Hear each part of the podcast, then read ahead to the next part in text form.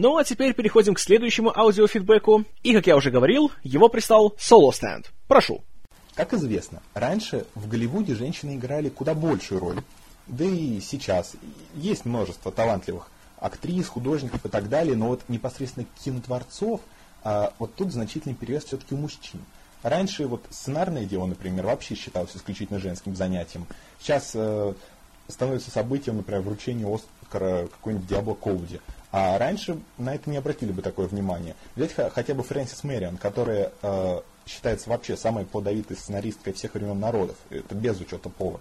Э, на ее счету 137 снятых сценариев и два Оскара.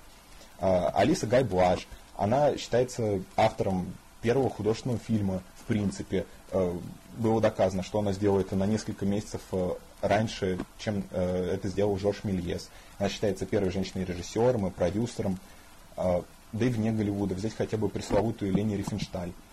И сейчас немало кинематографисток, причем выдающихся. Например, Кэтрин Бигелоу, Софья Коппола. Но все же, когда мы говорим Коппола, мы скорее вспоминаем крестного отца, чем трудности перевода. А вопрос, собственно, вот в чем. А в чем для тебя заключается отличие а, кино, снятого женщинами, от кино, снятого мужчинами? И а, есть ли такое понятие, как женский материал? И если есть, то в чем оно заключается? И бонусный вопрос. Почему жены так часто становятся хорошими продюсерами? Спасибо, Солостенд. Вопросы на самом деле приинтереснейшие. Хотя вот насчет того, что раньше в Голливуде более уважительно относились к женщинам, тут, конечно, можно, на мой взгляд, немножко поспорить.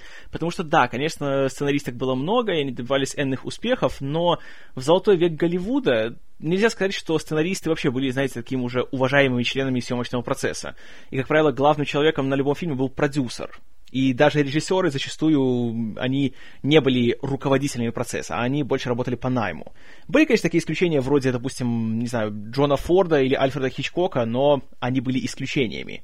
А так, то бывали случаи, что на одном и том же фильме работало несколько режиссеров, потому что продюсер просто брал, одного выгонял, другого приглашал. Ну, тот же случай этот э, «Унесенные ветром» или «Волшебник страны Оз», когда на протяжении съемочного процесса Сценаристы менялись чуть ли не каждую неделю, и если ничего не путаю, то у каждого из этих фильмов было то ли по 4, то ли по 5 режиссеров. И в случае с «Унесенными ветрами» никто не говорит там про режиссера Джорджа Кьюкера или Виктора Флеминга, а всегда в разговоре о фильме все говорят, что главным человеком был его продюсер Дэвид О. Селзник.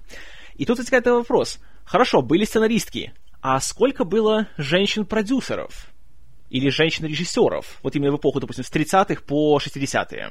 И вот тут я уже затрудняюсь как-то дать какой-то точный ответ. Потому что если они и были, то, по крайней мере, такой большой славы они как-то вот не достигли.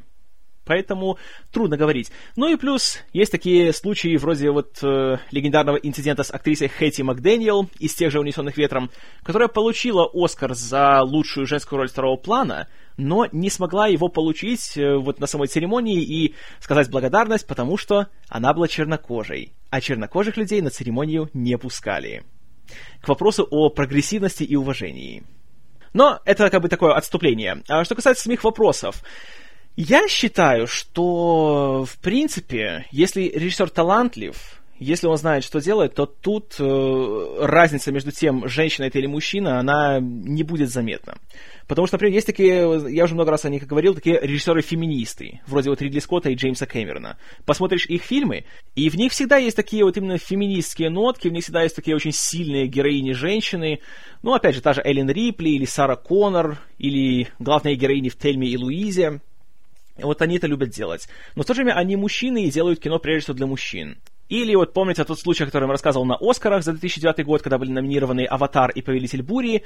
И если вот не знаешь, кто что снял, если посмотреть вот эти два фильма, поставить э, друг рядом с другом, то я сомневаюсь, что сразу человек скажет, что, а, ну, конечно, вот этот фильм про Ирак, который снят трясущейся камерой, в котором сплошные мужики, в котором никакой лирики и только сплошное напряжение, да, это сняла женщина, это понятно. Сомневаюсь. Поэтому я считаю, что если человек знает, что делает, то разницы не будет никакой. Что касается того, есть ли мужской материал или женский материал, ну вот тут уже, знаете, менее однозначно. Есть, конечно же, истории, которые больше будут по душе, я считаю, дамской половине человечества, есть э, те, которые больше понравятся мужчинам. Однако, опять же, если история реально хороша, если она хорошо сделана, и если в ней есть какие-то такие мощные идеи, то она будет интересна всем, независимо от жанра или от того, есть ли там э, большие взрывы, страшные погони и полуодетые девушки. И поэтому, например, есть фильмы вроде «Мостов округа Мэдисон», где уже совсем не молодой Иствуд и совсем не молодая Мэрил Стрип э, заводят такую уже престарелую романтическую историю, но фильм-то все равно хорош, и его с одинаковым интересом смотрят как мужчины, так и женщины. Поэтому, в целом, опять же, я считаю, что профессионализм — это такая вещь, которая универсальна и которую оценят все люди. А уже если делается фильм, знаете, с таким расчетом, типа что, а, ну понятно, вот мы делаем романтическую комедию с Сандрой Буллок, это для скучающих домохозяек, так что понятно, мы ставим сцены, которые они любят, то это, конечно, фильмы, которые делаются уже по формуле, это уже больше продукты, чем произведение, поэтому, да, такое есть. Но точно так же делаются фильмы из цикла «Форсаж» или какие-нибудь «30 спартанцев» или э, вот те же «Трансформеры», они уже делаются с четким расчетом на свою аудиторию, то есть на мальчиков-подростков. Поэтому и показывают то, что мальчикам-подросткам интересно, и то, на что они будут смотреть смотреть. Поэтому тут все зависит, опять же, от создателей и от того, какая у них цель. Если кто-то собирается делать произведение искусства, то оно, если оно получится правильным, оно будет интересно всем. Если кто-то просто хочет просто заработать денег на определенном сегменте аудитории, тогда мы уже говорим о том, что, а, ну это женское кино, а это мужское. И именно поэтому сейчас, когда посмотреть вот фильмы, которые снимают женщины, допустим, за последние 20 лет, когда были такие люди, как Пэтти Дженкинс, или Кимберли Пирс, или Пенелопас Фирис, э, посмотришь их фильмы, и они одинаково хорошо, хорошо смотрятся, как для женской аудитории, так и для мужской. Поэтому лично я считаю, что все вот эти вот фразы про то, что, что вот э, это женское кино, а вот это мужское, это зачастую звучит как оправдание и будто создатели просто признают, что ну вот не смогли мы сделать фильм, который понравится всем, так что мы решили сделать вот только для этих вот. Так что вот примерно, что я думаю на, на эту тему. Что касается женщин-продюсеров, то да, конечно, есть такие дуэты, как э, Джеймс Кэмерон и Гейл Энн Херд, Кристофер Нолан и Эмма Томас, Джон Карпентер и Дебра Хилл, Джеймс Мэнголд и Кэти Конрад, ну и, конечно, в меньшей степени Зак Снайдер и Дебора Снайдер — почему жены становятся хорошими продюсерами? Тут я уже об этом говорил, и повторю еще раз, я просто склонен э, верить в ту поговорку о том, что за каждым великим мужчиной стоит женщина. И есть много примеров того, как люди после того, как они вот уже расторгали свои деловые отношения, ну и не говоря уж о супружеских, то качество фильмов, конечно, уже оставляло ожидать лучшего снова приведу заезженный пример с Джеймсом Кэмероном. Сравните фильмы, которые он делал, когда работал вместе с Гейл Энхерт, и посмотрите то, что он делает без нее. На мой взгляд, разница на лицо. И я думаю, что жены в этом плане оказываются очень э, успешными и талантливыми руководителями, потому что они как раз являются, наверное, единственными людьми, которые могут сказать всем этим вот э, таким властным мужчинам, когда нужно остановиться и когда нужно что-то придумать другое, что, может, все-таки здесь они не правы. Потому что когда говорит какой-нибудь чужой человек, то, разумеется, возникает сразу такой, такой рефлекс, что что ты знаешь, вот я режиссер, я вот такой, знаете, умный человек, а ты тут ходишь какая-то мелкая сошка, мне что-то командуешь. А когда тебе говорит твой любимый человек, чье мнение для тебя на самом деле важно, и сам человек для тебя важен, тогда ты к нему прислушиваешься. И я думаю, что в той или иной степени это присутствует и вот в таких вот киносупружеских дуэтах. Хотя, конечно, это не гарантия того, что вот если ты режиссер, а твоя жена твой продюсер, что все у тебя будет хорошо, но есть ряд примеров, когда это срабатывает. Так что я абсолютно ничего против не имею. Вот, в принципе, что я думаю по этим всем вопросам. Надеюсь, ответы тебя удовлетворили, а если же нет, то, пожалуйста, пиши, записывай, и продолжим дискуссию тогда уже в следующей обратной связи. А теперь переходим к следующему письменному фидбэку, в этот раз от слушателя с ником так, вот сейчас попытаюсь правильно прочитать. Наверное, это будет глук. Да? Если нет, то приношу извинения. Итак, уважаемый киномен, наконец опять собрался и написал. Хотелось бы все-таки услышать в следующей обратной связи твое мнение насчет переводов названий фильмов. Может быть, ты бы еще также привел примеры удачных и неудачных, на твой взгляд. И интересно, может быть, было бы услышать ретроспективы не только на режиссеров, но и на актеров. Я бы хотел про Кевина Спейси услышать. А, начну, наверное, с последней части. Ретроспективы об актерах я сам с самого начала еще думал такие вещи сделать, но тут возникает такая проблема. Вот смотрите, например, берем Кевина Спейси.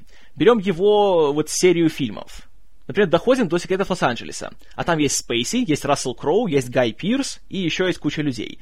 Если, допустим, я подумаю, а надо сделать серию про Рассела Кроу, И тогда получается, что что делать с секретами Лос-Анджелеса? Если я о фильме уже рассказал, и рассказывал именно делая акцент на то, что там делал Кевин Спейси то получается, что в случае с Кроу надо снова рассказывать о фильме и теперь смотреть на него с точки зрения Рассела Кроу. И я просто подумал, что это будет э, слишком как-то уж накладно, да и, в принципе, слушателям, я сомневаюсь, будет, что будет интересно слушать про один и тот же фильм несколько раз, поэтому все-таки я решил, что лучше это делать именно по режиссерам или по жанрам или по каким-то сериям фильмов. И так просто можно будет более как-то вот э, все это обхватить и как-то более такую цельную картину создать. И как показывает такой подход, то когда уже начинаешь что-то, то все равно в кино все взаимосвязано, все такими паутинками друг с другом сплетено. И можно начать с какой-нибудь Касабланки, а можно завершить Матрицей. И можно провести достаточно звеньев и сделать такую цепочку, которая свяжет все эти фильмы воедино. Поэтому я вот выбрал такой подход. Так что до Спейси мы еще доберемся, и не раз. Это я гарантирую. А что касается, значит, э, вопроса перевода фильмов.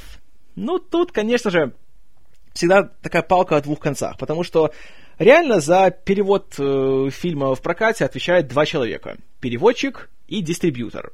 И зачастую, когда фильм переводишь дословно, название получается далеко не такое коммерчески интересное, чтобы можно было пустить фильм, и чтобы зритель захотел на него повалить в кинотеатре, и поэтому отдел маркетинга зачастую еще тоже берет и приукрашивает, или что-нибудь добавляет, или что-нибудь опускает, и так получилось, что фильм, который в оригинале называется «Быстрые и яростные», получил у нас название «Форсаж».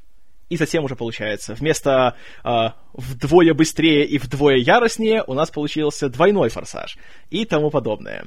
Или, например, э, фильм М. Найта Шамалана, который назывался The Village, то есть «Деревня», у нас назвали «Таинственный лес». Потому что, согласитесь, на фильм с названием «Деревня» массовый зритель не побежит. Часто бывает, что такие вот изменения еще носят такой более косметический характер. Например, фильм под названием Batman Begins, то есть дословно получается «Бэтмен начинает», у нас назвали «Бэтмен двоеточие начало». Что, конечно, звучит как-то так более приемлемо, более как-то так э, серьезно. Потому что даже за рубежом многие так, скажем так, немножко с иронией отнеслись к такому названию. И думали, как же назовут сиквел? Бэтмен продолжает? Поэтому такие вот случаи бывают очень даже идут на пользу фильму. А бывают случаи вроде того, как фильм называется «Удивительный Человек-паук», а у нас его называют «Новый Человек-паук». Вот, простите, э, э, что, собственно, к чему? Сколько фокус-групп нужно было собирать вместе, чтобы додуматься вот до такого вот кретинского варианта? Я не знаю, абсолютно. Причем это название, оно явно никак не связано с самим фильмом и с его сюжетом, а оно просто является посланием зрителю. Новый Человек-паук и усё, и не волнует. Это, конечно, вариант, на мой взгляд, идиотский.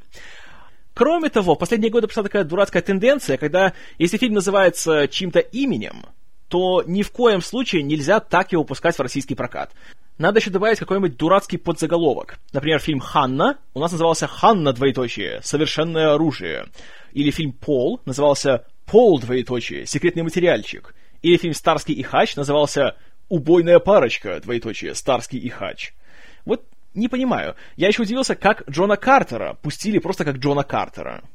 Наверное, потому что просто его выпускала студия Диснея, а с Диснеем обычно шутки плохи. Там уже как-то они железной рукой вот все правят, и хочешь не хочешь, ничего не поменяешь. Наверное, поэтому, когда выпускали «Мстителей» и выпускали такие вот как бы, большие афиши с, с изображением главных героев, героиня Йоханссон даже в российском прокате, даже учитывая то, что у Диснея есть российское представительство, все еще ее звали Наташа Романов. Вы не смогли ее перевести в Романову. И в фильме даже ее назвали Романов. Нет, простите, просто нет. Кроме того, есть случаи, когда переводят название не в соответствии с тем, что происходит по сюжету, а просто чтобы привлечь зрителя, как было с переводом Лоста. Назвали его «Остаться в живых». Почему «Остаться в живых»? Причем это к самому сюжету сериала? А ни при чем. Но дело в том, что Первый канал, который демонстрировал сериал, на протяжении многих лет показывал реалити-шоу «Последний герой», у которого был рекламный лозунг «Остаться в живых». Последний герой происходит на острове, где люди тоже должны научиться вместе уживаться и справляться с всякими испытаниями. И в сериале есть необитаемый остров, где люди должны уживаться и справляться с испытаниями. О, так давайте назовем ее «Остаться в живых», чтобы люди подумали, что «Хм, мне нравится последний герой, а может мне понравится и это». И вот такая вещь, конечно, да, нет, нет, нехорошо. Есть же еще случаи, когда вообще не ясно, по какому принципу делается название в русском прокате. Например, вот вышел фильм про Белоснежку в начале года под названием Mirror Mirror, то есть, если перевести на манер сказки, это было бы «Свет мой зеркальце, скажи» или что-нибудь такое. У нас же его обозвали «Белоснежка, двоеточие, месть гномов». Э, ладно. Или в прошлом году у нас было, э, этот фильм был The Immortals, то есть «Бессмертные». У нас его назвали «Война богов», двоеточие, «Бессмертные». Или там точка была бессмертная, но не суть. Но факт в том, что, собственно, войны так раз богов не было в фильме. Боги там появлялись в финале, где-то минуток на пять, и они там не воевали, они там знаете, подрались немножко, там пошинковали, типа титанов, и, и, и все, и поумирали. И как-то вот смотришь думаешь, а где война, где богов, товарищи, что за дела? Или вот в августе выходит новый фильм из цикла о Борне, где Борна не будет, который называется в оригинале «Наследие Борна». То есть это можно понять из такого названия, что вот был Борн, он наследил, и теперь вот, понимаешь, мы будем все это смотреть, что осталось после него, и какую заваруху он там поднял. У нас же гении нашего проката назвали его «Эволюция Борна». Вот я уже об этом говорил. Эволюция подразумевает, что вот есть Борн, и он эволюционировал. То есть это будет тот же герой, но просто новая история, и как-то вот что-то в ней изменится. Но там нет того же героя. И нам четко говорят уже во всех трейлерах, что вот есть новый герой, который играет Джереми Реннер, есть герой Мэтта Деймона, который Борн, которого не будет в фильме, и события происходят параллельно с событиями его фильмов. Какая тут к черту эволюция? Но, э, товарищи, что я знаю? И вот потом, после таких вот вещей, все начинают говорить о том, что ну, тупые американцы, даже назвать нормально не могут. А американцы-то ни при чем, товарищи. Еще, конечно, есть отдельный пласт названий, в которых есть э, игра слов. И, как известно, игра слов — это зачастую вещь непереводимая. И, в принципе, во всем переводоведении есть такой принцип. Если не можешь передать э, все скрытые значения, то передавай основное, чтобы, по крайней мере, была передана основная суть всей этой истории. И, как правило, так и делают. Вот, допустим, поэтому название сериала Mad Men, в котором как бы двойной смысл, с одной стороны, дословно получается безумцы, с другой стороны, это получается игра слов. Есть выражение ad man, то есть рекламщик, и madman, где mad это сокращенно от Madison Avenue. То есть это получается как бы это и безумцы, и рекламщики, и люди с Мэдисон Авеню. Но, конечно, у нас так не передашь это двумя словами, поэтому так остались безумцы. Это нормально. А в то же время есть фильм типа Wall-E от Pixar. Там шутка в чем? В том, что есть имена многих роботов, которые звучат как обычные человеческие имена. Допустим, имя Wally это сокращенно от Wallace. Там есть робот по имени uh, Bernie, это сокращенно от uh, Бернард.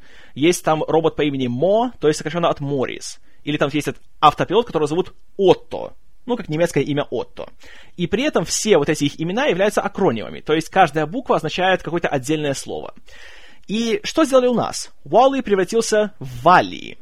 И так шутка уже не срабатывает, потому что где вы видели у нас, вот на наших землях, человека с именем Валли? М? Я не видел. Если бы они реально хотели передать вот всю вот эту вот двусмысленность, а это можно было бы сделать, тогда нужно было бы назвать его как-нибудь типа, не знаю, Вася. И чтобы, опять же, каждая буква расшифровывалась как какая-то его техническая характеристика. Можно же сделать, просто надо подумать пару минут. Но нет, но опять же, возможно, это было потому, что э, верховные управляющие из Диснея сказали, что так нельзя, потому что будет э, когнитивный диссонанс. Ну, не знаю, но, по-моему, все-таки можно было сделать лучше. Но, опять же, это все я, такой придирчивый критикан, так что неважно. Вот, в принципе, что я думаю на тему перевода названий. Я думаю, что на сегодняшний день, конечно, ситуация гораздо хуже, чем могла быть, но... Не знаю, я же оптимист Прайм, поэтому я надеюсь, что в будущем станет лучше. Надеюсь. А, чтобы не уходить далеко от темы Wally, э, перейдем к следующему фидбэку от еще одного активного слушателя и комментатора. Вот тут я немножко, знаете, запорол свою идею, потому что я спросил, как читается его ник, но не додумался спросить, куда ставить ударение. Поэтому э, спиете, спиете или спиете, что-то должно быть правильным из этого, э, написал такой текст. Киномен, пишу для обратной связи. Есть много отличных примеров анимационных историй, которые я не могу назвать просто мультиком. К таким можно отнести «Русалочку», «Красавицу и чудовище», «Геркулеса», «Тяжелый металл» и другое, что-то не менее интересное, что не могу сейчас вспомнить. Но ты почему-то ни разу не посвятил подкаст какому-то очень хорошему примеру анимации, в котором визуальный прием используется только как средство, а не цель. Поэтому вопрос. Планируешь ли ты в будущем рассказывать нам о каких-либо интересных тебе анимационных работах, о которых есть чего рассказать, и ты не против с нами поделиться своим очередным потоком сознания, который, как и всегда, приятно слушать? Спасибо, мне тоже приятно. Или для тебя мультики являются чем-то другим, что отличается от классического представления о фильме, и эти стихии нельзя сравнивать в одном ряду друг с другом? Uh, нет, можно сравнивать абсолютно. Я всегда говорил, что анимация — это просто форма. И в этой форме можно рассказать то же самое, что и в обычном, в кавычках, живом кино. И к анимационным фильмам я отношусь исключительно с любовью и уважением. И, ну, просто так вот получилось, что как-то вот за 120 выпусков я так и не дошел пока ни до одного анимационного фильма, но однажды все обязательно будет. Конечно, будет и о классике Диснея, и о фильмах Pixar, о фильмах DreamWorks будет, о некоторых аниме-фильмах, допустим, тоже Акира, или Могила Светлячков, или Призрак в доспехах. Есть вещи, которые, несомненно, заслуживают внимания, и которые можно спокойно ставить на один уровень, а порой даже и выше, чем многие игровые фильмы. Поэтому ответ на твой вопрос – да, конечно, буду рассказывать и не раз. Просто я еще не знаю, когда, потому что пока что мои наполеоновские планы такие, что как-то вот просто не успеваю рассказать обо всем, о чем хочется. И, к сожалению, вот получается так, что анимация пока так вот немножко остается за кадром. Но однажды справедливость восторжествует, это я вам гарантирую, так что не теряйте веру, истинно верующие. Так что вот. А вот вопрос немножко на не киношную тему, но тем не менее тоже интересный. Пишет его слушатель Александр. Киномен, спасибо за обильное подкастовое деление в последние дни. Всегда пожалуйста. Коль чемпионат Европы проходит тут почти под боком, может, расскажешь о своем отношении к футболу? За кого переживаешь на турнире? Есть ли, э, в скобках, не э, любимые футболисты? Гонял ли сам мяч в детстве во дворе? Э, скажу сразу так, что на тему чемпионата Европы как-то абсолютно как-то мне он безразличен, я не слежу.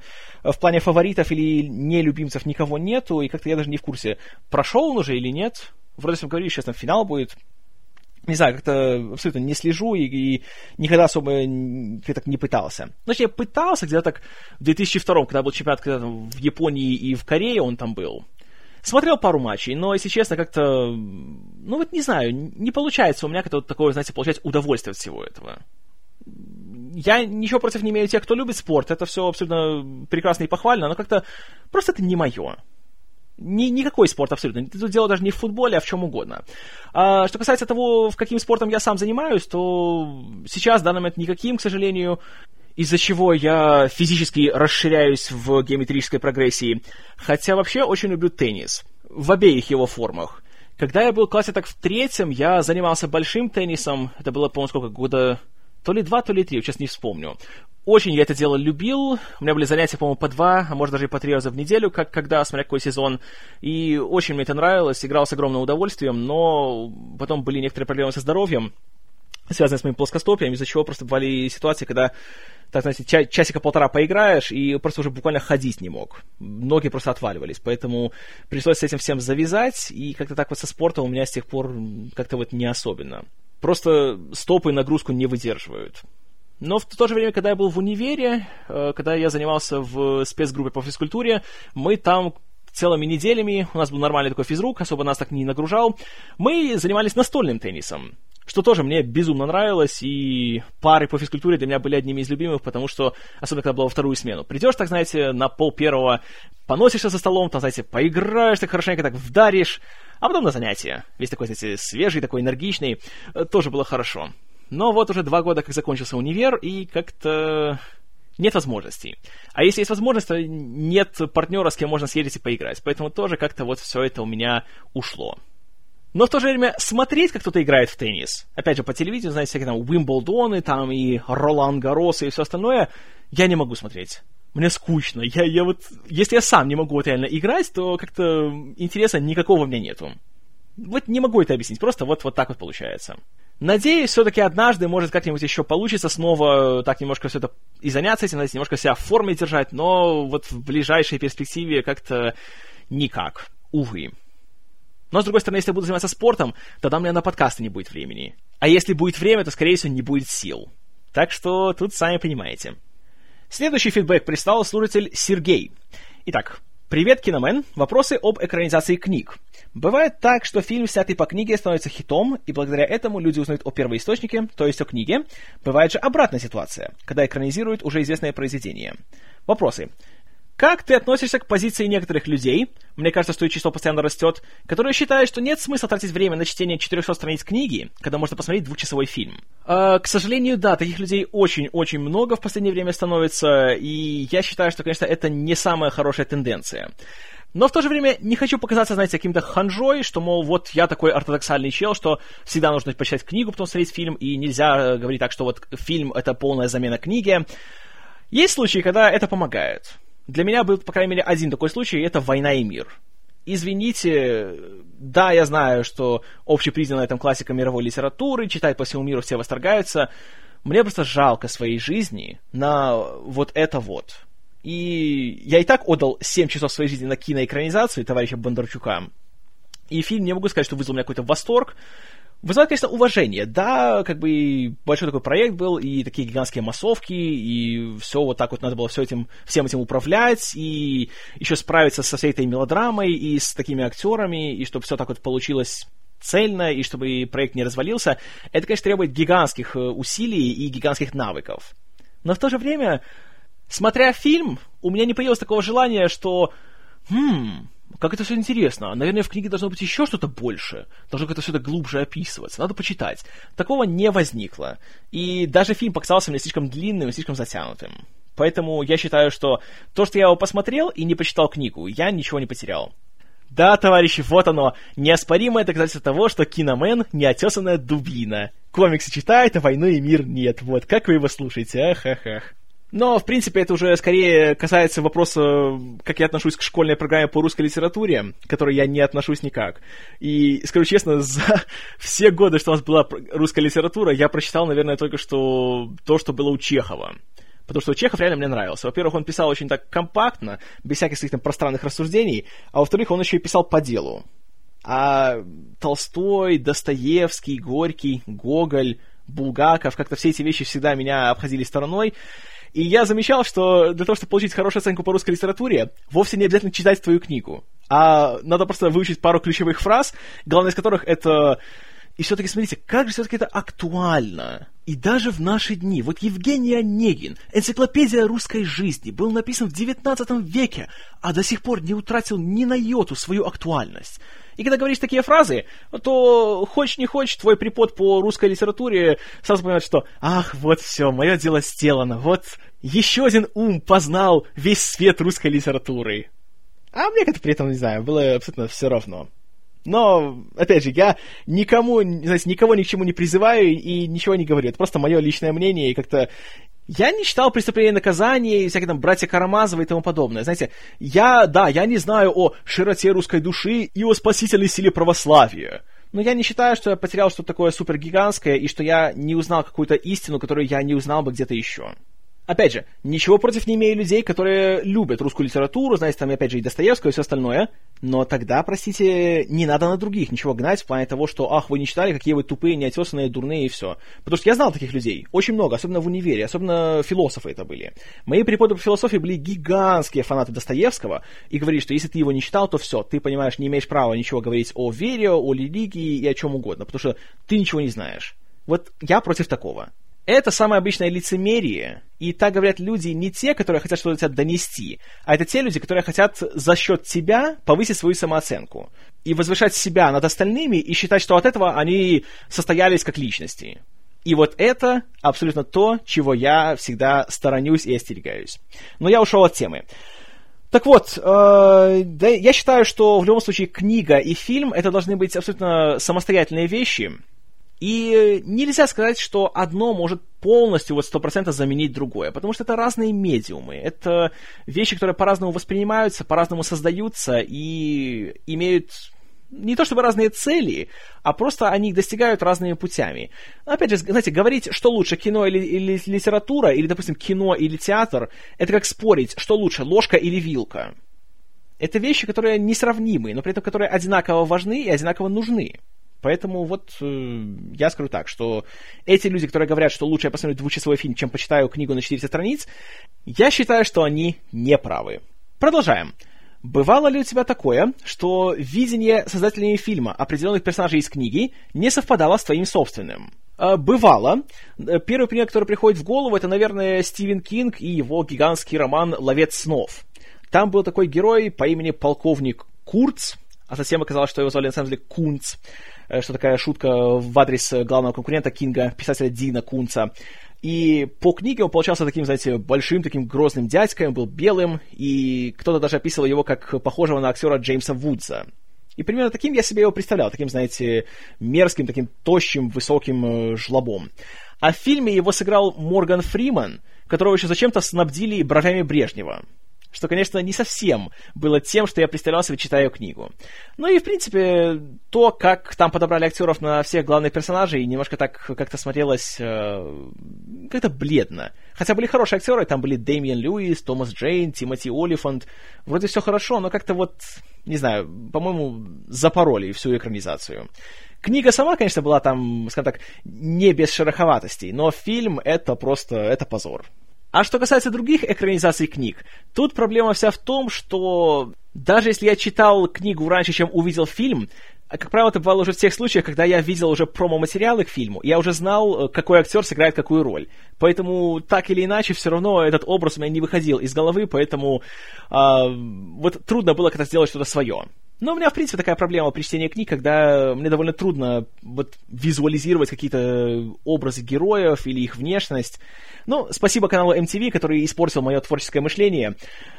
Так что вот именно таких случаев у меня практически не бывает. Только если каким-то чудом получается так, что я прочитаю книгу до того, как кто-то ее возьмется экранизировать. Но вероятность этого очень-очень небольшая, потому что читаю ее, в принципе, очень мало, как за недостатком времени, так и просто как-то вот, ну, опять же, я, я испорчен кинематографом. У меня не всегда хватает просто вот усидчивости и концентрации, чтобы сесть и просто вот реально прочитать книгу. Когда люди говорят мне, что они прочитали целую книгу за один день, для меня это просто уму непостижимо, потому что, ну вот, дефицит внимания, понимаешь. Так что вот такая вот ситуация. Дальше вопрос от Сергея. Как ты считаешь, может ли экранизация несколько сузить восприятие книги? В качестве пояснения этого вопроса приведу пример книги и фильма «Сияние». Кинга и Кубрика соответственно. Ведь после просмотра фильма образ главного героя наверняка будет прочно ассоциироваться с Джеком Николсоном. И читая книгу, будет сложнее нарисовать тот типаж, который задумал автор, ведь в голове будет прочно сидеть образ Николсона.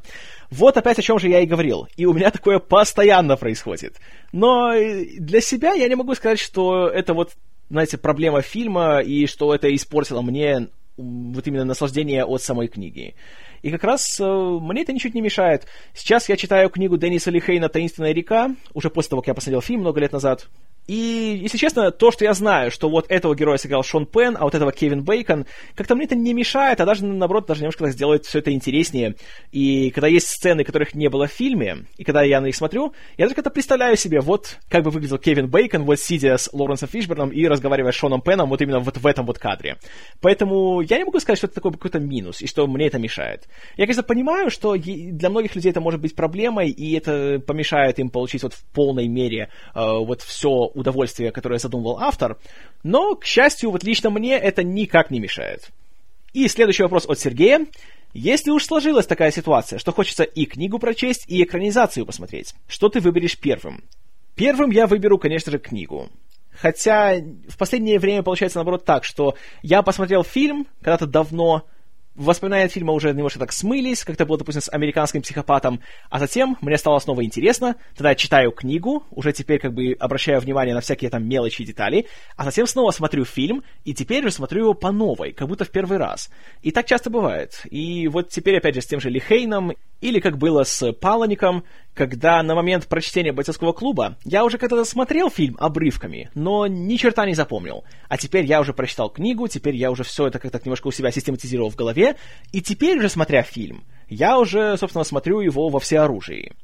Поэтому вот такая практика мне нравится, и я стараюсь ее реализовывать как можно чаще. Допустим, когда я смотрел «Сумерки», тоже сначала я почитал книгу, затем смотрел фильм. Когда я смотрел «Удушье», тоже я почитал книгу, причем за несколько лет до фильма, еще не зная, что ее экранизирует, а затем я уже смотрел фильм. И такая практика мне нравится, я считаю, что она только помогает при просмотре. И как раз в таких случаях читать книгу становится интереснее. Например, вот с «Островом проклятых». Когда я узнал, что, о, Скорсезе экранизирует Ли Хейна с Ди Каприо, будет такой классный фильм, да, я решил, надо почитать книгу, пока еще есть время. Купил себе книгу, почитал ее, а потом уже посмотрел фильм. И должен сказать, что если было бы наоборот, то как-то, наверное, впечатления были бы не такие хорошие. А так я почитал книгу, и она мне безумно понравилась. А потом посмотрел фильм, и как-то вот чего-то этому фильму не хватило. Поэтому вот... Э, ну, об этом, как раз поговорю отдельно в подкасте, потому что тема очень такая обширная, очень э, разносторонняя, я думаю, что там нам будет всем о чем еще поговорить, о чем подискутировать. Так что, если кому интересно, то в будущем еще будут подкасты об экранизациях Денниса Лихейна, поэтому, если у вас есть время, то беритесь за эти книги. Очень рекомендую. Так что вот, Сергей, в принципе, что я думаю по вопросам, которые ты задал. Ну и завершение комментария. Э, вот и все. Надеюсь, что получилось не слишком сумбурно. А я надеюсь, что и ответы были более-менее внятными. Э, спасибо за подкасты. Жду подкаст по возвращению джедая и по еще многим-многим фильмам. Спасибо. Э, возвращение джедая будет, причем, я думаю, уже в ближайшие пару недель. Завершим таки святую трилогию. И э, спасибо, что слушаешь, Сергей. Очень рад. И пиши еще интересные вопросы. Я думаю, у тебя еще есть что э, спросить, о чем подискутировать. И, опять же, пиши в комментарии или записывай аудиофидбэки. Буду очень рад. И к вопросу об экранизациях, вот еще один фидбэк, точнее комментарий к подкасту о правилах влечения от еще одного нашего истинно верующего Евгения Соболевского. А, комментарий сам был очень длительным, очень таким э, драматичным, эмоциональным. А, сведу его, наверное, просто к э, фразе о том, что Евгений спросил, чем мне вот так понравился фильм «Правила влечения» или «Правила секса», если хотите, потому что Евгению он не понравился никак, ни в какой степени, и он два раза слушал подкаст как перед просмотром, так и после, и так и не понял, почему вот мне он так понравился. А, тут, опять же, я не могу, знаете, так вот пространно все вот расписать, что вот, во-первых, то, во-вторых, то. А, просто как-то вот эмоционально вызвал какую-то такую реакцию он у меня. Как-то вот задел он меня внутри. И, опять же, как я уже говорил, это фильм не для всех, и, конечно, есть моменты, которые отпугнут даже самого стойкого зрителя. Но как-то вот я это все принял, и как-то я в этом увидел что-то интересное, что-то немножко смешное, хотя такая, конечно, комедия там очень черная. И в целом вот то, что все персонажи там абсолютно зациклены на себе, такие вот безнравственные, такие вот противные, наглые, грубые, развратные, для меня это сработало, как, знаете, такая вот горькая таблетка. И что товарищ Элис в книге, что товарищ Эйвери в своем фильме, они без всяких нравоучений, без всяких лекций просто показывают тебе, что, ладно, молодежь, хотите там вот полного разгульного образа жизни, получайте, вот он вам. То есть вот ставлю себя выше всех, делаю все, что хочу, полный гедонизм, плевать на всех остальных, после нас хоть потоп, и вот смотрите, к чему все это приводит. Но потом не жалуйтесь.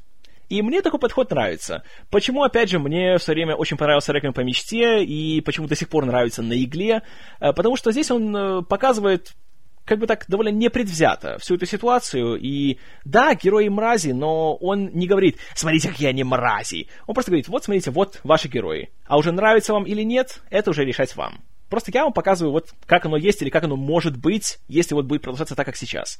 И когда смотришь такое, то все-таки это как такая, знаете, как шоковая терапия срабатывает.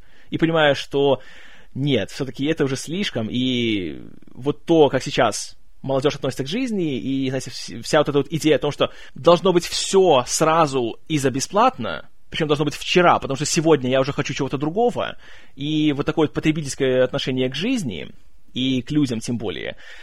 Я считаю, что, хотя книга была написана в 80-х, она теперь только прибавила своей актуальности, и, к сожалению, то, что тогда казалось таким вызывающим и шокирующим, теперь оно, увы, потому что теперь общество пошло еще дальше по вот этой спирали, ведущей вниз, оно теперь смотрится как-то так даже спокойно, как-то немножко так пресно в некоторых местах. И вот поэтому мне нравится правило влечения, потому что книга просто тебя берет и так встряхивает чтобы ты просто немножко задумался о том вообще, что творится в этом мире, и что все-таки не надо поддаваться этому, не надо опускаться вот на дно вместе с остальными. Не надо следовать этим дебильным тенденциям, которые сейчас вот пошли в нашем обществе, а тем более уже среди самых вот молодых его слоев. Вот поэтому мне нравится фильм «Правила влечения», и мне нравится эта книга, потому что она вот заставляет как так вот немножко более трезво, более спокойно на все посмотреть. Но, как я и говорил, средства книги и фильма довольно такие грубоватые, и, конечно, это не каждому придется по вкусу, поэтому я и говорю, что я это не всем рекомендую. Но лично мне это понравилось, на меня это подействовало, и я считаю, что это хорошая вещь. Но абсолютно нормально, если вы считаете, что это не хорошая вещь. Это, знаете, это не значит, что вот я прав, а вы не правы. Ничего подобного. Так что, Евгений, тоже тебе фильм не понравился, абсолютно нормально. В этом нет ничего ни плохого, ни хорошего. Это просто есть. И я надеюсь, что ты не слишком жалеешь о потраченном времени как на фильм, так и на двойное прослушивание подкаста. Если же да, то приношу извинения. Ах да, еще Евгений спрашивал, читал ли я другие книги Элиса, такие как «Ниже нуля» и «Информаторы». Э, пока что, к сожалению, не читал, но из того, что я знаю, то, в принципе, по своей атмосфере, по своему такому общему посылу, они не то чтобы такие же, но близки по духу с правилами влечения и американским психопатом. Но, опять же, не читал, поэтому с такой уверенностью говорить пока что не могу. Так что вот, в принципе, мой ответ. Если что-то еще тебя интересует, пожалуйста, Евгений, пиши фидбэки или записывай аудиофидбэки, как ты уже делал в прошлый раз. Буду, как всегда, очень-очень рад. А, следующий большой такой фидбэк пришел ко мне тоже ВКонтакте от э, недавно присоединившегося, но уже верного истинно верующего Семена Ломакина. А, итак, довольно длинный комментарий, поэтому буду читать все как есть. Приветствую тебя, киномен, от истинно верующего. С твоего позволения хотелось бы задать тебе несколько вопросов. Я не прошу раскладываться по полочкам, меня скорее интересует мнение глубоко погруженного в киноиндустрию человека. Что заставляет людей снимать плохие фильмы? Я не говорю о тех фильмах, что изначально рассчитываются как класс Б или еще ниже. Они делаются на целевую группу. Я говорю о таких людях, как Кевин Смит, Тим Бертон или Уве Болл. Кевин Смит. Все мы, конечно, его помним и любим за культовые фильмы, такие как «Догма», «Джей» и «Молчаливый Боб наносят ответный удар», который хоть и был совсем сортирным, но, черт возьми, он был смешной. Согласен. Э, «В погоне за Эйми» и другие. И, кажется, в душе уже есть постулат о том, что Кевин некачественного продукта не сделает. И тут выходит «Красный штат». Фильм со всех сторон слабенький. Если все его фильмы засмотрены до дыр, то к Красному Штату и прикасаться второй раз как-то не хочется. Не думаю, что это было просто зарабатывание денег на раскрученном имени. Не хочется мне в это верить. Расскажи, пожалуйста, как ты относишься к подобного рода экспериментам? Резким сменам жанра, стиля съемки, игры. И, может быть, ты припомнишь какие-нибудь знаковые случаи, окончившиеся полным успехом или абсолютным провалом, как у режиссеров, так и у актеров и всех остальных деятелей кино. Э, тут, наверное, пока что остановимся. Э, насчет Кевина Смита. А, вот такая вот проблема возникает у многих кинематографистов. Когда достигнешь какого-то успеха на какой-то вот своей такой нишевой э, вещи, когда делаешь определенные фильмы, знаете, какого-то такого определенного стиля, есть опасность того, что ты расслабишься и просто будешь уже делать э, то же самое по новой, просто с другими людьми или, допустим, под новым названием. И просто все скажут, что все, ты не художник, ты ремесленник, и ты делаешь одно и то же. Смит, к сожалению, он исключение из правила. И получается, когда он пытается сделать что-то, что не свойственно ему, когда вместо своих таких вот э, грубоватых разгильдяйских комедий он делает что-то такое типа, знаете, трогательное и красивое, когда он, например, сделает девочку из Джерси, или когда он как бы становится так вот на стыке жанров, когда он сделал Зак и Мири снимают порно, то получается, когда так, знаете, неоднозначно. Э, Зак и Мири был прекрасный фильм на протяжении своей первой половины когда вот был такой, кстати, классический Смит, вот такой злостный юмор с темной поп-культурой и хорошие актеры, которые, знаете, хорошо шутят, все классно. А потом начались все эти его как бы романтические нотки. И, простите, романтик из Смита не совсем. И комедия, когда он делает все, вы знаете, по-своему, получается классно, получается оригинально, так как-то незаезженно, остроумно, все хорошо. Когда получается романтика, сплошное сборище шаблонов, штампов и клише. И, к сожалению, смотришь и думаешь, что ну зачем ты это делаешь? Но мы же знаем, что ты это не умеешь делать. Зачем ты все еще пытаешься сам себя и нас убедить в том, что ты большой, понимаешь ли, э, автор романтических комедий? Э, в фильме, где была сцена анального сношения, после которой э, оператор, который снимает ее снизу, в самый кульминационный момент оказывается, ну, у него все лицо оказывается в кале. Простите, вот такая сцена, и сцена, в которой Сет Роген так трогательно признается в любви Элизабет Бэнкс, простите, не стыкуется одно с другим. Ну никак. «Красный штат» — это вообще, это была клоунада. Во-первых, до того, как фильм вышел, Смит сразу начал всех выбешивать этим фильмом. Э, помните, был такой случай на фестивале Sundance, когда Смит организовал как бы аукцион, где он бы продавал права на дистрибуцию фильма, а затем оказалось, что все это было просто подставой, и он сам себе продал их, по-моему, за доллар или за сколько там. То есть, что вот он сам будет сам себе дистрибьютором на фильме, и как хочет, так он будет пускать его в кинотеатры.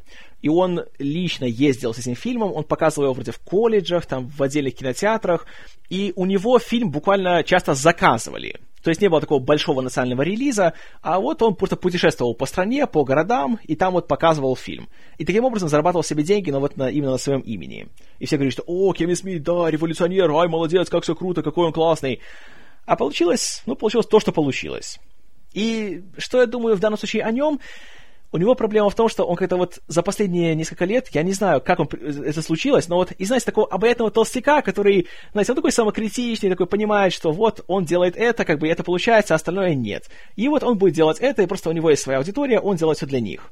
Вдруг он решил, что «Нет, вы что, он же Кевин Смит, кинематографист с мировым именем, он все может делать». И вот начал выпускать такие вещи, и затем самое еще дурацкое его, его поступок — это то, что как только появляются негативные отзывы на его фильм, он сам начинает атаковать критиков. У, реально было много случаев, когда вот было с этим с двойным копцом, когда фильм разругали, он начал э, писать открытые письма многим обозревателям, говоря, что «Что вы прицепились? Это же не список Шиндера, это комедия!» И вот, мол, поэтому, раз это комедия, надо ставить ему высокие оценки. А то, что фильм был ужасным, это уже никого не должно волновать. И вот тут должен сказать, что как-то вся моя любовь к Смиту, как-то она быстро начала улетучиваться. А после Красного Штата то и пропала вовсе. Человек просто зазнался, буквально. Вот все-таки это случилось. Чел, который вроде был, знаете, такой нормальный, такой, знаете, свой в доску парень, теперь он уже стал сам себе индустрией. Как и, в принципе, и Джордж Лукас. Теперь у него уже есть своя э, сеть подкастов, Smartcast, в которых реально ничего не происходит, потому что я пытался слушать их, многие из них. Реально, это, знаете, такая вещь сама для себя. Потому что все подкасты это вот Сарица Смит, его там друзья, там кто там, Уолт Фленнеган, Брайан Джонсон, там э, Скотт Моужер, Джейсон Юз порой бывает. И реально что они делают? Они сидят, они курят траву, они смеются собственных шуток и базарят о комиксах и о кино. Опять же, пытаются что-то пошутить и смеются друг с друга. Простите, мне такое не интересно. Но есть куча людей, которые это обожают, которые все еще такие большие его фанаты, и вот как бы для них он это делает, и с этого он имеет немало денег. Ну, дело его. Но его фильмы, в принципе, для меня уже всякую ценность потеряли, по крайней мере, новые фильмы. Разумеется, вся эта его вот э, фильмы View Esque Universe, то есть начиная с клерков и заканчивая клерками 2. Э, а я их, конечно, люблю, я часто пересматриваю, и что угодно можете, знаете, говорить, что «Ой, туалетный юмор, как это грубо и пошло». Такой юмор, как у него, это надо еще придумать. Поверьте, это тоже требует немалых навыков. И эти фильмы я считаю отличными комедиями и смотрю их с удовольствием. Но это, опять же, другая тема, как бы для отдельных подкастов. Продолжаем комментарии Семена. Тим Бертон. Личность в представлении не нуждающаяся. Автор кучи шедевров. И я думаю, все мы объективно это можем признать. А насчет кучи я не знаю, но да, есть ряд фильмов в его карьере, которые я сам очень люблю и часто пересматриваю, и, конечно, да, согласен. Но, опять же, последнее его творение «Мрачные тени» было забавным, но не более. Отсюда вопрос, он выдохся или же намеренно делал фильм не класса А? И были ли уже случаи, когда режиссеры просто отдыхали и не напрягались на съемках нового фильма? Или, может, просто мы уже привыкли к хорошему, что стали разбалованными? И, может, вообще к фильму надо относиться более снисходительно? Что думаешь по этому поводу? А, нет, не надо относиться снисходительно, ни в коем случае. Хороший фильм, он хороший, независимо от того, сколько мы смотрели фильмов этого режиссера или не смотрели, и он будет хорошим в любом случае. Бертон же, он, я считаю, после Эда Вуда, в принципе, он уже не снял ни одного вот по-настоящему оригинального для себя хорошего фильма. Во всех из них так или иначе он повторяет самого себя. А уже начиная где-то вот с Чарли и шоколадной фабрики, то и, в принципе, он уже вышел в тираж. Он делает все одно и то же всегда есть Джонни Депп, играющий какого-то эксцентричного чудака, всегда какие-то есть дети-изгои, у которых есть э, родители япи, которые помешаны на деньгах и на материализме, но при этом своих детей они не любят. Всегда есть всякие э, какие-нибудь карлики, сиамские близнецы, какие-то очень толстые люди, знаете, такие фрики всякие. Ведь в понимании Бертона они все нормальные, а вот а все остальные люди — это уроды, как моральные, так и физические, и он их всех ненавидит, и средний класс — это исчадие ада, и пригород — это вообще, это, это невозможно нем жить, и это ужасно. И всегда всякие такие его осенние пейзажи с э, деревьями без листвы и тому подобное. Знаете, это было хорошо, когда он это делал вот в Эдварде Руки-ножницы или с Генри Селиком в кошмаре, на, в, в кошмаре перед Рождеством. Это было нормально, это было тогда еще оригинально. Но теперь это смотрится просто как-то уже... Он уже сам, сам стал пародией на самого себя. И он не развивается. И вот в этом вся разница между художником и ремесленником. Художник как-то идет дальше достигнув чего-то одного, он понимает, что вот, этого я достиг, с этим я уже разобрался, надо сделать что-то новое. Ремесленник же делает одно и то же все время. И он понимает, что вот, это мой уровень качества, я буду продолжать делать те же изделия такого же качества. Да, конечно, они получаются качественными по его уровню, но если я купил себе одну кружку от этого ремесленника, мне не нужно покупать еще 10, потому что у меня есть одна, которую я люблю. А остальные, это точно то же самое. И зачем мне 10 одинаковых кружек? Э, почему так происходит? Я считаю, это проблема любого творческого человека, с которой рано или поздно он сталкивается, когда имеет успех. Успех открывает перед тобой двери и дает тебе новые возможности, и рано или поздно у тебя возникает соблазн того, что «а стоит ли дальше стараться?» Или же вот, я уже нашел свою колею, и можно просто дальше идти по ней спокойно, знаете, так расслабленно, не напрягаясь, и просто давать аудитории то, чего от тебя уже ожидают. И вот, к сожалению, многие кинематографисты, достигая вот такого энного уровня, они становятся в колею, и они просто уже делают не то, что их самих как-то вот, э, знаете, захватывает и как-то вот, простите за слово, возбуждает, а делают то, чего от них ожидают. Ну вот Тим Бертон один из таких. Э, кто еще такой есть такие примеры? Ну, ладно, про Джеймса Кэмерона молчу, не буду вспоминать. А, приду лучше пример хорошего такого вот творческого человека, которому открыли все двери, но он при этом стал делать то, что развивало бы его самого. Пол Томас Андерсон.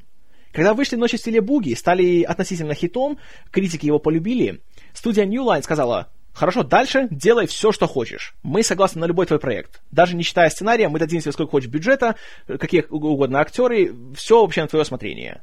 Но стал ли Андерсон делать э, большие, знаете, экранизации комиксов? Нет. Он сделал «Магнолию». Затем он сделал «Любовь, сбивающую с ног». Затем он пять лет подождал, сделал «Нефть».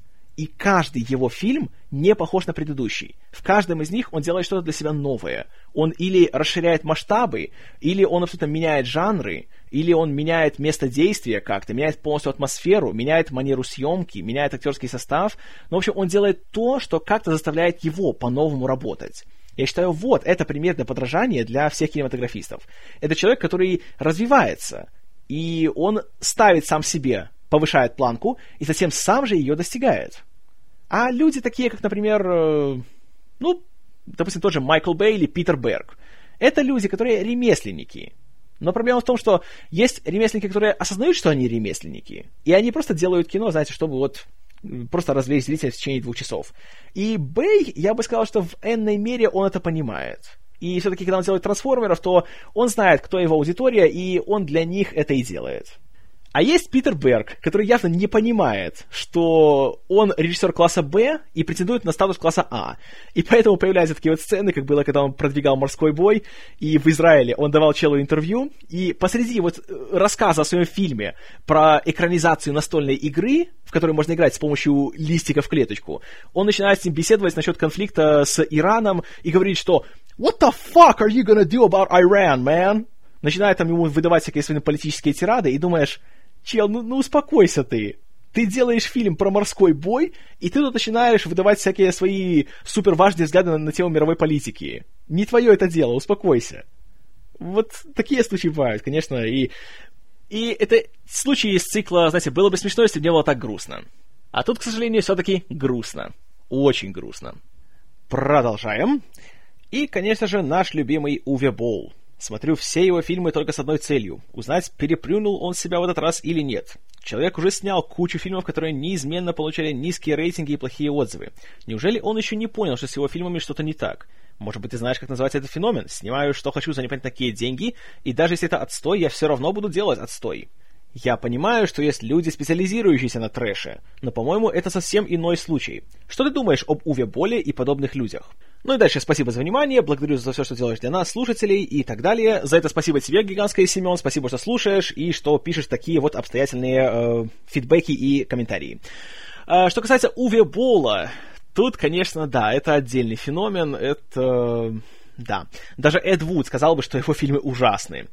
Но что касается того, насколько он сам воспринимает свое кино и понимает ли он, что он делает вот такой страшный кал, который реально никому не нужен и никому не нравится, даже в значении «так плохо, что хорошо» эти фильмы не смотрятся, Тут, конечно, можно долго спорить. То есть, является ли просто он таким грамотным троллем, который говорит вещи, что вот, я такой понятие гения, вы просто меня не понимаете, всякие, всякие там Тарантин только смотрите, а вот меня не можете оценить. Или же в реальности у него что-то не так с сознанием, и он буквально считает, что да, эти фильмы это шедевры, и он вообще такой весь молодец, дар Божий человечеству, а мы такие неблагодарные, вот не осознаем всю его гениальность. Не знаю, тут, конечно, можно долго спорить. А, как ему удается снимать все свои эти фильмы, все еще, несмотря на то, что их все, буквально все на свете э, разрывают на куски, и я еще не читал ни одной положительной рецензии на какой-нибудь фильм Бола, тут все просто.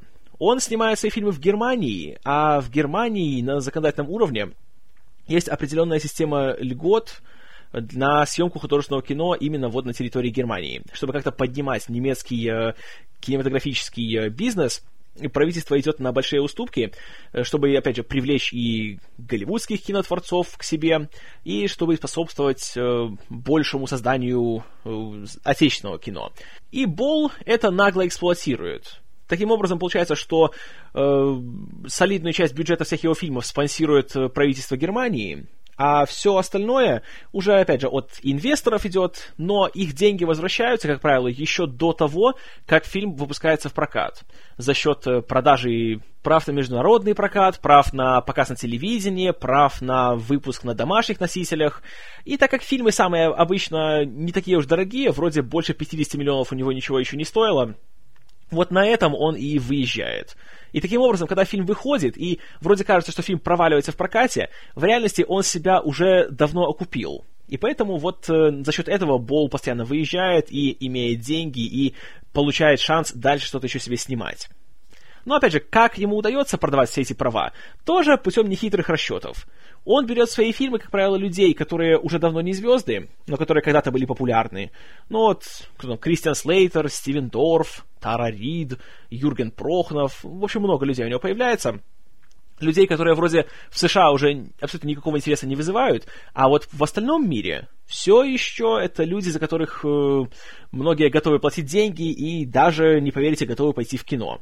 И вот благодаря их присутствию Болу удается продавать фильм за рубеж и таким образом получать деньги. И плюс эти люди, они уже давно, что называется, вышли в тираж, поэтому они много денег не попросят, потому и получается за его вот эти вот не самые большие бюджеты и получать вот таких вот как бы звезд. Так что примерно вот так вот у него все это и получается. И реально он делает не кино, а он делает деньги. Поэтому, собственно, у него нет никаких причин останавливаться, потому что ему реально все равно, что о нем думают, потому что по-любому вот он выработал такую вот свою бизнес-модель, которая приносит для него лично прибыль, а все остальное не волнует. Так что вот такая вот ситуация. А что касается вопроса на, насчет того, что а, были ли какие-то случаи, когда вот у человека был какой-то такой резкий успех или резкий провал, в принципе, их есть много. А, сразу в голову приходит Кевин Костнер, который снял свой первый режиссерский фильм «Танцующий с волками», который стал мало того, что в прокате немалым хитом, так еще и принес ему лично Оскар как лучшему режиссеру, где он даже обставил Мартина Скорсезе, то, конечно, это был такой, знаете, сенсационный успех. Никто этого не ожидал, даже сам он. А потом следующий же его фильм «Водный мир», на котором он грандиозно прогорел, и фильм, простите за каламбур, пошел ко дну. И с тех пор, конечно же, Костнера никто всерьез не воспринимает как режиссера или как сценариста. И, конечно, ему с тех пор гораздо труднее получить финансирование на любой свой фильм. И если я ничего не путаю, то даже в «Водный мир» он вкладывал собственные средства. И на этом тоже сильно прогорел, у него были гигантские финансовые долги, из-за чего, в принципе, тоже и актерская его карьера начала идти тоже ко дну. Так что такая вот неприятная была ситуация.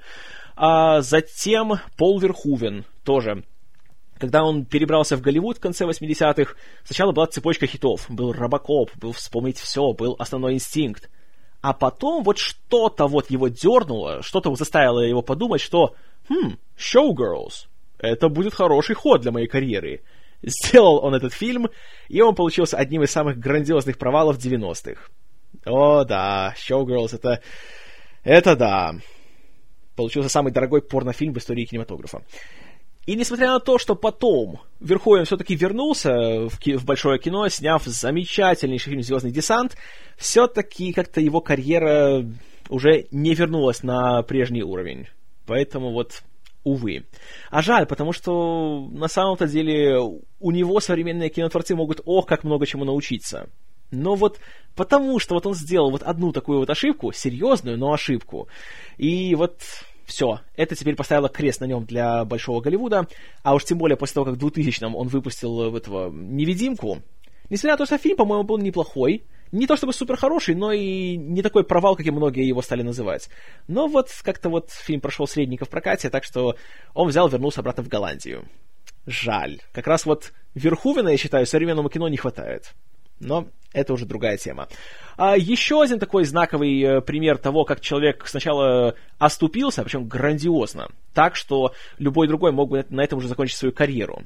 А этот человек, собственно, еще и смог воскресить свою карьеру, причем ого-го, как воскресить. Э, Стивен Спилберг. У него 70-е вообще были таким периодом резкого взлета, начиная с того, что его первый режиссерский фильм «Дуэль» вообще был предназначен для телевидения, но он настолько впечатлил руководство канала ABC, на котором тогда он работал, что его даже пустили в кино. Все было круто. Затем он снял фильм «Шугарлендский экспресс», который тоже так прошел более-менее нормально в прокате, хотя ничего такого сенсационного. А затем он сделал «Челюсти». И челюстями он, по сути, изменил весь современный Голливуд и задал тенденции развития, вот, которые до сих пор используются. Потом, спустя два года, он снял «Близкие контакты третьего вида». Тоже здоровенный хит, куча номинаций на Оскар, вообще все супер, хит в прокате. Конечно, уступил «Звездным войнам», но тем не менее это был один из самых больших и самых неожиданных хитов всего года. И казалось, что все, Спилберг теперь у него уже нет ничего недосягаемого для него. Он все, что он не делает, все будет прекрасно. И тут он взял в 79-м выпустил фильм под названием «1941». Комедия на тему Перл-Харбора. И это был провал. Страшнейший, как финансовый, так и критический. Фильм разругали, разнесли в пух и прах, денег он не принес, и реально для любого другого режиссера это был бы все, конец. Он бы собрал свои вещички и вернулся бы на телевидение или вообще ушел бы из кино. А у Спилберга нет. А он взял и снял «Индиану Джонса» в 81-м. И получил номинацию на лучший фильм, и снова снял один из самых больших хитов. А потом взял, жахнул в следующий год еще «Инопланетянина» сделал. И взял, снова вернулся в элиту Голливуда, а что было дальше, вы знаете прекрасно и без меня. Из актеров, наверное, ну, много примеров есть. Например, Джон Траволта, который в 70-х вроде так выстрелил. Я вот все время путаю порядок, что было сначала, Бриолин или Лихорадка субботнего вечера. Ну, не суть. В общем, вот эти два фильма вышли довольно близко друг к другу, показали, что вот, понимаете, вообще, это талантище, он такой классный чел, знаете, надо за ним следить. А потом за 80-е он взял и просадил всю свою актерскую карьеру, и таким образом уже к началу 90-х никто его всерьез не воспринимал. А тут пришел Тарантино и дал ему, понимаешь, второе дыхание. Но, правда, тоже ненадолго. Траволта скоро тоже все взял и испортил. Но, тем не менее. А, еще что там было? Деннис Хоппер тоже выстрелил своим беспечным языком в конце 60-х, все было вроде круто, такая большая надежда Голливуда, знаете, и актер, и режиссер, и сценарист, вообще шикарно все. А потом, опять же, благодаря своей наркомании, своему алкоголизму, все, опять же, испортил сам себе. И в 80-х у него был второй шанс благодаря уже Дэвиду Линчу, который взял его в «Синий бархат». Тоже все получилось хорошо. С тех пор, правда, тоже было так довольно так неровно, и он опять скатился к ролям страшных злодеев, среди прочего в скорости, как раз это была одна из его лучших таких последних ролей. Но и как-то так вот. В принципе, больших высот он больше не достиг. Ну, а, наверное, из таких более современных примеров, лучший пример — это Роберт Дауни-младший. Тоже человек, который начал в 80-х, и так немножко со второго плана, в таких более комических ролях. А, в начале 90-х у него был прорыв, когда он сыграл Чарльза Чаплина в одноименном фильме у Ричарда Аттенборо. А, вроде даже номинировали его на Оскар за эту роль, но тут Дауни пал жертвой классической ситуации, когда головокружение от успеха, когда большие соблазны, наркомания, алкоголизм, и очень быстро как-то все о нем забыли, и, по сути, до года так 2000 третьего даже, э, над ним все только издевались, смеялись, и он был примером вот такого, знаете, классического такого вот взлета и падения в Голливуде и того, как, если ты неосторожен, то как самый даже большой потенциал ты можешь в, спустить в унитаз и запороть сам себе всю свою карьеру. Ну а потом пришел замечательный человек Шейн Блэк, который дал ему главную роль в «Поцелуе на вылет», и тут Дауни уже показал, что все-таки э, он вылечился, он извлек урок из своих ошибок, и вот теперь вы уже знаете, кто такой Роберт Дауни-младший, и теперь, конечно же, это одна из самых главных звезд Голливуда, знаете, самый узнаваемый, востребованный актер, а еще лет 10 назад он был объектом анекдотов. А теперь вот, собственно, сравните. Так что вот так вот. Таких примеров, в принципе, хватает, и хватает немало, но вот это такие первые, что приходит в голову. Так что вот. Еще раз, Семен, гигантское тебе спасибо за такой отличный фидбэк. Пиши еще, пожалуйста, записывай еще, буду исключительно рад.